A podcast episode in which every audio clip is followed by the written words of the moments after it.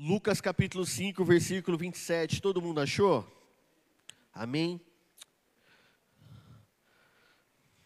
Vou ler aqui, Lucas 5, do 27 ao 29. A palavra do Senhor diz assim: Passadas estas coisas, saindo, vi um publicano chamado Levi, assentado na coletoria, e disse: Segue-me. Ele se levantou, deixando tudo, e o seguiu. Amém? Gente, é, quando nós lemos os evangelhos, é, nós vemos que Jesus encontrou muitas pessoas em seu caminho, né? Pela manhã, o pastor falou de Nicodemos, um religioso fariseu que de alguma maneira foi tocado pelo ministério de Jesus e ele foi salvo de uma religiosidade morta para aquilo que Jesus chamou de novo nascimento, algo que ressignificou a espiritualidade daquele homem. Hoje nós vamos, hoje à noite nós vamos mais falar, eu vou falar da história de outro homem,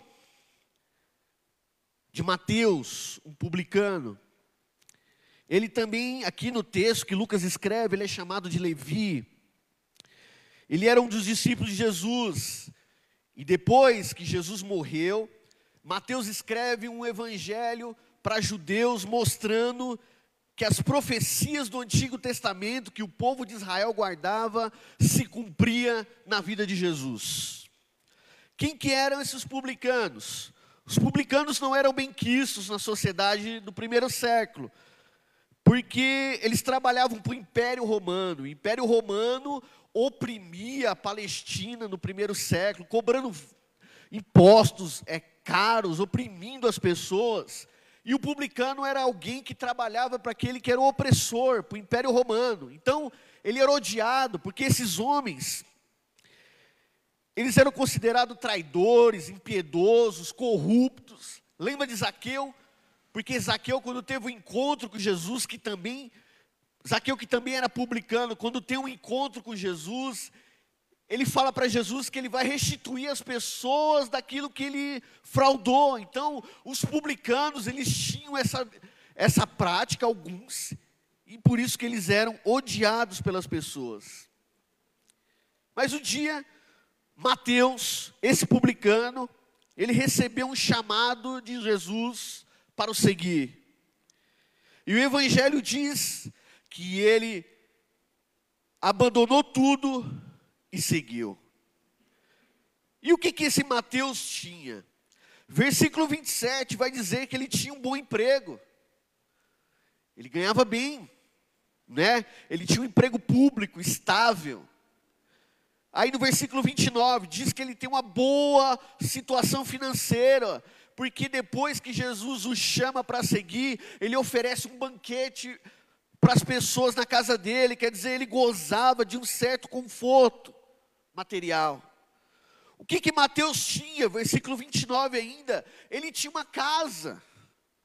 Ele não precisava ficar correndo atrás de aluguel para si e para sua família.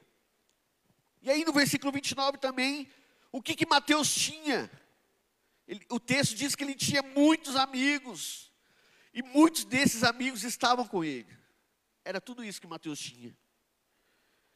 Porque esse publicano aceitou o convite de Jesus, um desconhecido. Diante dessa situação, era muito difícil para Mateus seguir a Jesus, diante de um desconhecido qualquer, a não ser que Mateus, a não ser que Levi, outro nome para Mateus, houvesse visto ou percebido que Jesus seria aquilo que ele mesmo depois escreveu sobre Jesus, que era o Messias prometido. Antes de, antes de Jesus chamar Mateus, a gente vê no contexto dos evangelhos que Jesus fez o quê? Ele operou milagres em Cafarnaum. O que Jesus fez? Ele curou enfermos. O que Jesus fez? Curou leprosos. O que Jesus fez? Acalmou uma tempestade. O que Jesus fez? Expulsou demônios. O que Jesus fez? que está no contexto aqui de Lucas 5, ele patrocinou a pesca maravilhosa na qual Pedro também é chamado. Então, os sinais e os prodígios que Jesus realizara estavam certamente sendo comentados. A fama, isso começou a percorrer por toda a Galiléia e ali acendeu no coração de Mateus essa esperança de que esse homem, que posteriormente o chamara, era a esperança prometida a Israel, era o Messias. E hoje, baseado na história de Mateus, eu quero prosseguir a nossa série que o pastor começou, falando sobre o chamado de Mateus. Então, disse-lhe Jesus, está aí na tela, segue-me. Esse homem, Mateus, ele ouviu o chamado de Jesus para seguir. E o que Jesus quis dizer ao dizer: segue-me? Então Jesus quis dizer, primeiro, pode pôr aí, gente, paz. Jesus quis dizer que no reino dele há lugar para pessoas de todas as camadas sociais. Publicano? Talvez, se você olhar uma série chamada The Chosen, o Escolhido, você vai ver que essa cena, quando Jesus vai chamar Mateus, Pedro fica doido. Como assim um publicano? E aí o ator, né, representando Jesus, diz para o Pedro assim: olha, aprenda a viver com o diferente. Porque Jesus, ó, no reino de Jesus há lugar para pessoas de todas as camadas sociais. Então, quando você lê os evangelhos, no grupo de seguidores de Jesus, havia tanto mulheres ricas que sustentavam o seu ministério, mas também tinha pescadores como Pedro, Tiago e João. No grupo de Jesus havia Simão Zelotes. Eu vou dar um exemplo aqui que é da década de 90. Tinha um partido político, não sei se existe ainda, que chamava PSTU e aí ele dizia assim, ó, quem bate cartão não vota em patrão. Alguém já ouviu isso? Ah, Tuca, isso aí, Tuca. Se esse partido existisse no tempo de Jesus, sabe quem seria dele? Simão Zelotes. Porque Simão Zelotes dizia assim: não, a gente está sendo oprimido por Roma, a gente tem que derrubar Roma porque eles estão nos oprimindo. Então, na mesa de Jesus, tinha lugar para esse cara. Mas também na mesa de Jesus tinha lugar para o Mateus que trabalhava para o governo, entendeu? Mas também tinha outro, tinha Nicodemos, o mestre da lei. O que, que a gente aprende, irmãos, com isso? O reino de Deus é aquilo que Jesus contou lá na parábola da grande rede. É essa grande rede de graça que é estendida a todas as pessoas em todos os lugares, dos condomínios de luxo às periferias, há um chamado de arrependimento, de graça que vem invadindo. As pessoas vêm, porque elas ouvem um chamado: segue-me. Então, homens, o reino de Deus é lugar para pessoas de todas as camadas sociais: homens, mulheres, jovens, velhos, ricos ou pobres, intelectuais ou simples, pessoas corretas ou aquelas que, de algum modo, envolvidas com práticas pecaminosas. Ele chama você como estiver e onde estiver. Se tiver arrependimento no seu coração, há lugar para você na mesa de Jesus. Não importa o que você fez, não importa o que você tem feito, não importa o rótulo social sobre você, ouça o chamado de Jesus hoje, dizendo: venha para a minha mesa, venha para a mesa de Jesus. E quando Jesus disse isso para Mateus, ele tinha esse rótulo, ele tinha esse estigma sobre ele. Mas quando Jesus chama Mateus, ele está dizendo isso aí, ó, que no reino dele há lugar para pessoas de todas as camadas sociais. Podemos ter diferenças políticas, podemos ter diferenças de várias ordens, mas há algo que nos une num corpo: Jesus, que é o cabeça.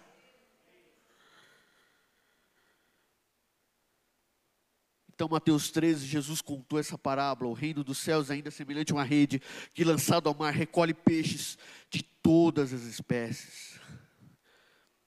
Aí eu lembro quando eu trabalhava na empresa, lá no Braz, um dia a gente estava ouvindo uma mensagem, eu meu amigo, e aí o pastor estava pregando em Atos 17, 31, que Deus escolheu um dia para que todos o compareçam diante dele. E aquele homem ficou tocado. Eu falei, nossa, é isso mesmo? Todos? Ele passou no corredor e ouviu a mensagem, todos. De alguma maneira aquilo falou com ele. Todos são convidados à mesa de Jesus. Em Lucas capítulo 14, Jesus ele conta a parábola do grande banquete. Ele diz: o reino dos céus é como um grande banquete que um rei prepara e pede para chamar os convidados. Uns recusam dizendo: vou casar, comprei um terreno. Mas aí, se você ler, ele vai falar assim: daí ele manda o servo dele ir aos becos e valados anunciar, chamando a um lugar. E aí ele fala: chame os cegos, chame os aleijados, chame aqueles que ninguém dá valor, dizendo: há um lugar na mesa do reino de Deus para você. Essa é a mensagem do Evangelho de Jesus. Então, quando Jesus disse para aquele publicano, dizendo: siga-me, ele está dizendo: pode vir. Aqui eu sou cabeça, e o que as nossas diferenças são nada perto da minha presença. O que Jesus quis dizer quando ele disse: siga-me, ou quando ele diz hoje: siga-me, que no reino há lugar para pessoas de todas as camadas sociais e dois, pode passar, que o pior e mais vil pecador convertido pode ser usado por ele. Outras palavras diz Mateus, você é útil, Mateus. E na Bíblia tem um livro chamado Filemão, e ele conta a história de um homem que Paulo encontra na prisão chamado Onésimo. A carta de Filemão, um bilhete na qual Paulo manda para esse Filemão a aceitar o retorno de seu escravo Onésimo, que agora era seu irmão em Cristo. Onésimo fugiu de Filemão, encontra Paulo na prisão e se arrepende. Ele tinha roubado algo de Filemão. Filemão ele morava em Colossos, era uma pessoa de riquezas que se converteu a Cristo por meio de Paulo. E Onésimo era esse escravo, ele foge, indo para Roma, Paulo encontra, ele se converte. E é lá no versículo 11 da, do bilhete que Paulo escreve para Filemão, diz assim: Paulo ele escreve: Onésimo não lhe foi de muita utilidade no passado, mas agora Onésimo é muito útil. Olha, quando Jesus diz, diz segue-me para Mateus, é isso aí. O pior e mais vil pecador convertido pode ser usado por ele. Assim como Onésimo, que teve uma vida de inútil, mas recebeu o Evangelho, e Paulo diz agora ele é útil. O Evangelho tem o poder de reescrever a nossa história. Quanta gente que está aqui que tinha uma vida errada, uma vida torta, com a música infantil lá, a música do ministério infantil, mas encontrou a Jesus e depois se tornou um missionário da causa do Evangelho. O Evangelho tem o poder de reescrever histórias. Se você que está aqui quiser tiver, quiser a sua que a sua história seja escrita, assim como Mateus, assim como Onésimo, se entregue a vida a Jesus, entregue o teu caminho ao Senhor, confia nele, e tudo isso que precisa ser escrito, reescrito, reformulado, vai ser feito, porque é o Senhor vivo e ressuscitado que vai fazer na sua vida. Mateus foi útil. O que, que Mateus fez? Ele escreveu o Evangelho, a biografia de Jesus que alcançou o mundo, falando de Jesus como Messias, como aquele que as profecias do Antigo Testamento se cumpriam. Quantas pessoas não já leram o Evangelho de Mateus? Porque naquele dia ele ouviu: siga-me de Jesus. Para quê? Porque olha, Mateus, você pode ter sido pior, você pode ter extorquido as pessoas como publicano, você pode ter enganado, cobrado de quem não deveria cobrar indevidamente, mas hoje, se você ouvir esse chamado, você pode ser usado por mim. Esse é o Evangelho, irmãos. Esse é o Evangelho de Jesus. Ele nos lava com o sangue dele e nos faz testemunha diante do mundo. Outro exemplo, a mulher samaritana, João capítulo 4, depois que ela tem um diálogo com Jesus, que Jesus quebra a barreira cultural de judeu e de samaritano que não se conversavam, e ela reconhece que é o Messias. E o interessante, ela, ela tem essa experiência com Jesus, e lá no versículo 39, essa mulher, que tinha um estigma social também, que estava meio-dia pegando água de poço, porque não poderia beber água em outro, pegar aquela água em outro momento, porque muitas vezes ela poderia ter ser perseguida, violentada ela encontrou Jesus. Jesus decidiu passar por Samaria para ter um encontro com aquela mulher. E aqui, lá no versículo 39, depois que ela tem um encontro com Jesus, ela vai a Samaria, porque o pior e mais vil pecador convertido pode ser usado por ele. Ela vai pregar o evangelho, e no versículo 39 diz: E muitos dos samaritanos daquela cidade creram em Jesus pela palavra da mulher que testificou e disse: Tudo quanto tenho feito Aleluia. Jesus quer te usar também para os lugares onde o pecado mais te castigou.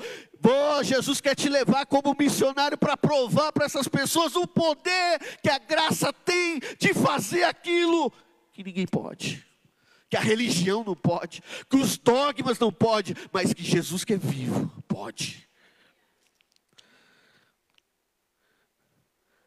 A mulher samaritana era a mesma coisa. Ela era, uma mulher como Mateus, que era publicano, mas era uma mulher, além de ser mulher, marcada pelo preconceito, pelo rótulo social.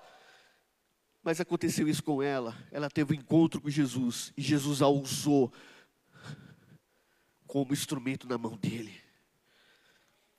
Outro exemplo, Marcos capítulo 5, conta a história do endemoniado gadareno, um homem que vivia se cortando nos cemitérios e aí Jesus chega diante dele, expulsa uma legião daquele homem. Jesus permite que os demônios daquele homem vá para os porcos. Há uma convulsão social. Eles querem expulsar Jesus da cidade. Mas o interessante é que aquele homem tem um encontro com Jesus e aí depois Marcos diz que as pessoas veem esse endemoniado assentado, vestido, em perfeito juízo. O encontro com Jesus muda a vida das pessoas. O encontro com Jesus muda a vida das pessoas, como mudou a vida de Mateus, como mudou a vida da mulher samaritana e como mudou a vida daquele gadareno, assentado, vestido em perfeito juízo, o homem que vivia pelo, pelo cemitério se cortando, fazendo uma arruaça. Mas um dia ele encontrou o evangelho da graça de Deus, o evangelho vivo de Jesus de Nazaré e transformou a vida daquele homem. E aí, esse homem quer ir para onde Jesus quer ir. Os dois foram expulsos da cidade, expulsos de Jesus. Eles estão sendo expulsos. E aí Jesus, diz, Jesus não permite, diz para ele assim: vai para a tua casa e para os teus, e anuncia quão grandes coisas fez o Senhor, e como Ele teve misericórdia de ti. Porque ao seguir a Jesus, Seguir a Jesus significa que o pior e mais vil pecador, convertido, pode ser usado por Ele.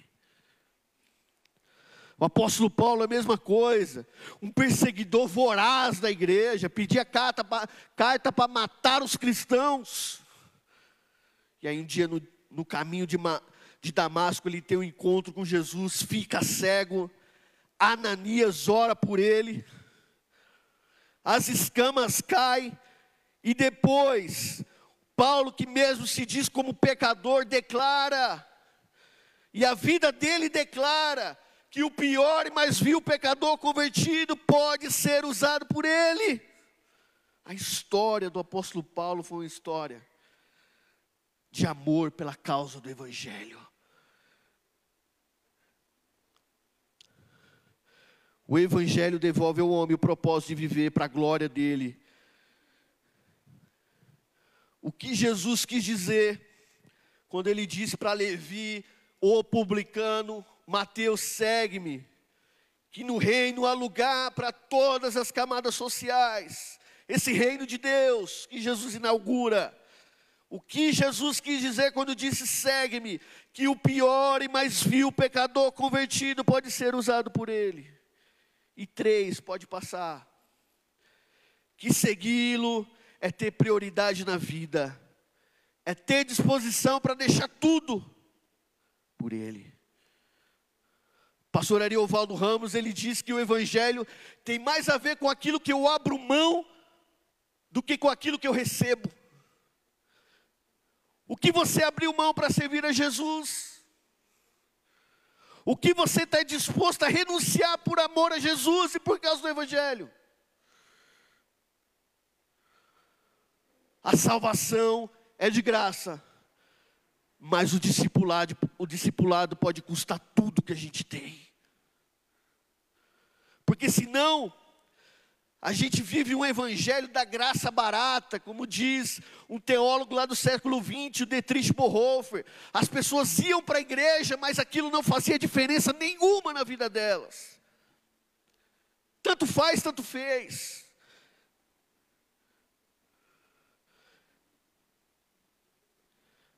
Seguir Jesus é ter prioridade na vida, é ter disposição para deixar tudo por Ele. Quando a gente lê a história do jovem rico, a gente vê isso. Ele pergunta para Jesus: o que fazer para ir dar a vida eterna? Jesus fala: guarda os mandamentos. Ele disse: eu faço isso desde pequeno. Honrar. Jesus fala: olha, honrar teu pai e tua mãe. Não dar falso testemunho. E aí Jesus olhou para ele e disse assim ainda: falta ali ainda alguma coisa. Vai, vende o que você tem, dá aos pobres e me segue. Mas aí o evangelista diz que aquele homem saiu triste, pois tinha muitas riquezas. Aquele homem ele podia falar: Eu honro meu pai. Ele podia falar: Eu dou falso testemunho mas ele não podia dizer, eu amo a Deus acima de todas as coisas, porque tinha algo na frente dele, entre ele e Deus, o dinheiro. Ele não pô, ele não abriu mão do dinheiro para seguir a Jesus, ele não estava disposto para deixar o dinheiro, mas pode ser dinheiro para ele, mas para outras pessoas pode ser uma prática do pecado, pode ser dinheiro para ele, mas para você pode ser outra coisa. Por isso que Jesus diz lá em Mateus capítulo 6, versículo 33: buscar em primeiro lugar o reino, porque diante das outras coisas, o reino tem que ser prioridade.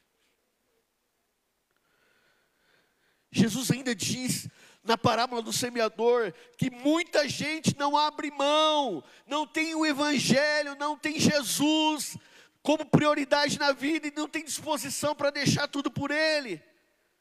A parábola do semeador diz, lá no versículo 22, comparando a resposta que as pessoas têm com relação à mensagem que é pregada, diz que o que foi semeado entre os espinhos é aquele que ouve a palavra, ouve o chamado, ouve o siga-me, mas os cuidados desse mundo, a sedução das riquezas sufocam a palavra e ela fica infrutífera. Muita gente ouve a palavra, muita gente ouve o siga-me, mas ele não consegue deixar. Os cuidados da vida, as preocupações sufocam a mensagem. Muita gente não abandona. João capítulo 12, versículo 42, diz também de um grupo de pessoas que creram em Jesus, mas não confessaram a Ele. E aí o evangelista João vai dizer alguns creram, mas não confessaram a Cristo por causa dos fariseus, para não serem expulsos da sinagoga e porque amavam mais a glória dos homens do que a glória de Deus. Porque essas pessoas não renunciaram, porque essas pessoas não ouviram, siga-me, por causa dos fariseus, a opinião dos outros. O que, o que A vai pensar, o que B vai pensar se me ver na igreja? Eu, por causa dos outros. Porque muitas pessoas não ouvem o siga-me, para não serem expulsos da sinagoga, que nem naquele posição. Olha, eu na minha posição, eu na minha classe social, eu nos lugares que eu frequento, não posso ouvir a Jesus. Porque aquelas pessoas não ouviram o siga-me de Jesus, além dos outros, os fariseus, da glória dos homens porque amavam mais a glória dos homens do que a glória de Deus. Cuidado com a glória dos homens. Se eu agrado a Deus, não importa quem eu desagrado. E se eu desagrado a Deus, não importa quem eu tenho agradado. Essa é a mensagem. Mas ao contrário disso, em Mateus capítulo 13, versículo 45 e 46, Jesus, ele compara o evangelho a um homem, a uma parábola da pedra de grande valor, que diz que um homem que encontrou essa pedra vendeu tudo para adquirir essa pedra. Nessa parábola, o comerciante vende tudo que possui para obter a pérola valiosa. Que você tem renunciado por amor a Jesus? Ou o que você precisa renunciar por amor a Jesus? é a opinião dos outros, é a posição, é a prática de um pecado. Falta-lhe, porém, alguma coisa. O que, que é para você? Ficamos com a palavra do apóstolo Paulo, que ele, quando ele, ele diz o seguinte: esse mesmo Paulo, que era perseguidor de Jesus, mas que ouviu, siga-me, lá no caminho de Damasco, ele escreve assim: o que para mim era lucro, passei a considerar perda por causa de Cristo. Mais do que isso, considero tudo como perda comparado com a suprema grandeza do conhecimento de Cristo Jesus. Meu Senhor, por cuja causa perdi todas as coisas, eu considero como esterco para poder ganhar a Cristo. O que Jesus quis dizer quando ele disse: siga-me, para Mateus. Jesus quis dizer que no reino dele, esse reino, há lugar para pessoas de todas as camadas sociais. Se você está aqui, há lugar na mesa para você. Há lugar na mesa para você. Independente de se você é rico, se o seu carro é do ano ou não, independente da diferença sua, esse reino de Deus é inclusivo na pessoa de Jesus que nos põe uma família, a família do reino de Deus. Quando Jesus disse siga-me para Mateus, ele quis dizer que não importa o seu passado, não importa quem você seja. O mais vil pecador convertido pode ser usado com ele, assim como a mulher samaritana, assim como o gadareno. O que Jesus quis dizer quando disse siga-me, que seguir é ter prioridade na vida, é ter disposição para deixar tudo. O que você tem deixado por amor a Jesus, pela causa do Evangelho. E para concluir, eu quero fazer uma relação entre Jesus e você hoje. Hoje, Jesus vive ressurreto, deseja fazer novos discípulos. Homens e mulheres, jovens ou velhos, ricos ou pobres, intelectuais ou simples, pessoas corretas ou aquelas que de algum modo envolvidas com práticas pecaminosas. Ele chama você como estiver e onde estiver. Ouça o chamado do Mestre hoje aqui, dizendo: segue-me. Ouça a voz do Espírito Santo dizendo para você aqui hoje: segue-me. Como Mateus, talvez você tenha ouvido as maravilhas sobre Cristo, seu poder, seus milagres, mas ainda sobre o amor e ressurreição. Ouça o chamado dele dizendo para você aqui hoje: segue-me. Como Mateus, você também deve tomar agora uma decisão, colocando Jesus como prioridade da sua vida e seguindo. Ouça o chamado de Jesus dizendo para você: deixa tudo no altar e segue-me se arrependa dos seus pecados e segue-me. Deixa a sua posição e segue-me. Deixa o seu embaraço e segue-me. Deixa os seus pecados na cruz e troque pelo perdão dele e siga, siga o Senhor.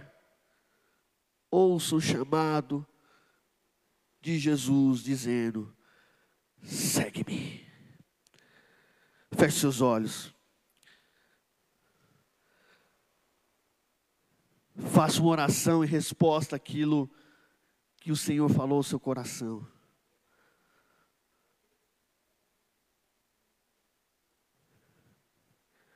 Ó oh Deus, no nome de Jesus, eu oro, Deus, por arrependimento nessa noite. Eu oro, Deus, por confissão de pecado. Eu oro, Deus, por pessoas que queiram recomeçar. Eu oro, Deus, por pessoas que queiram, Pai, estar na tua mesa. Eu oro por aqueles que vão ouvir o teu chamado, independente de que eles são, independente das diferenças, independente dos rótulos, independente do que eles têm feito. Eu quero orar, Deus, por isso. Eu quero orar, Deus, porque eu sei, Deus, que há lugar na tua mesa. Há lugar na tua mesa para todos aqueles que ouve o teu chamado, que haja resposta ao teu chamado aqui hoje. Eu oro, Deus, porque eu sei, Deus, que o Senhor pode, assim como o Senhor fez com a mulher samaritana, assim como o Senhor fez com aquele gadareno, todos aqueles que têm um encontro contigo, o Senhor tem o poder de usar como instrumento poderoso na tua mão. Usa, Senhor, cada um que aqui está.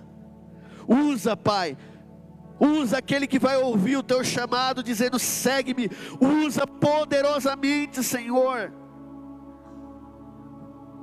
Reescreve histórias ao Senhor, como o Senhor escreve, reescreveu a história de Mateus e a história de tantos outros que hoje ainda ouvem esse chamado. Espírito Santo, tu estás aqui para dar força para aqueles, ó Deus, que estão presos a alguma prática do pecado, para aqueles, ó Deus, que estão presos à opinião de outras pessoas, em detrimento da, do teu chamado, ó Deus, tu estás aqui para, Deus, chamar pessoas, ó Deus, que haja uma resposta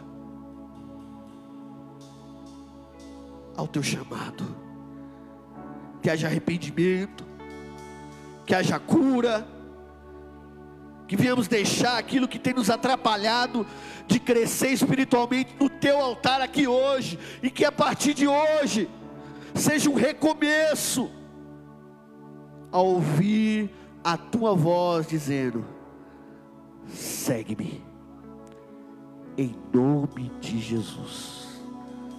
Amém.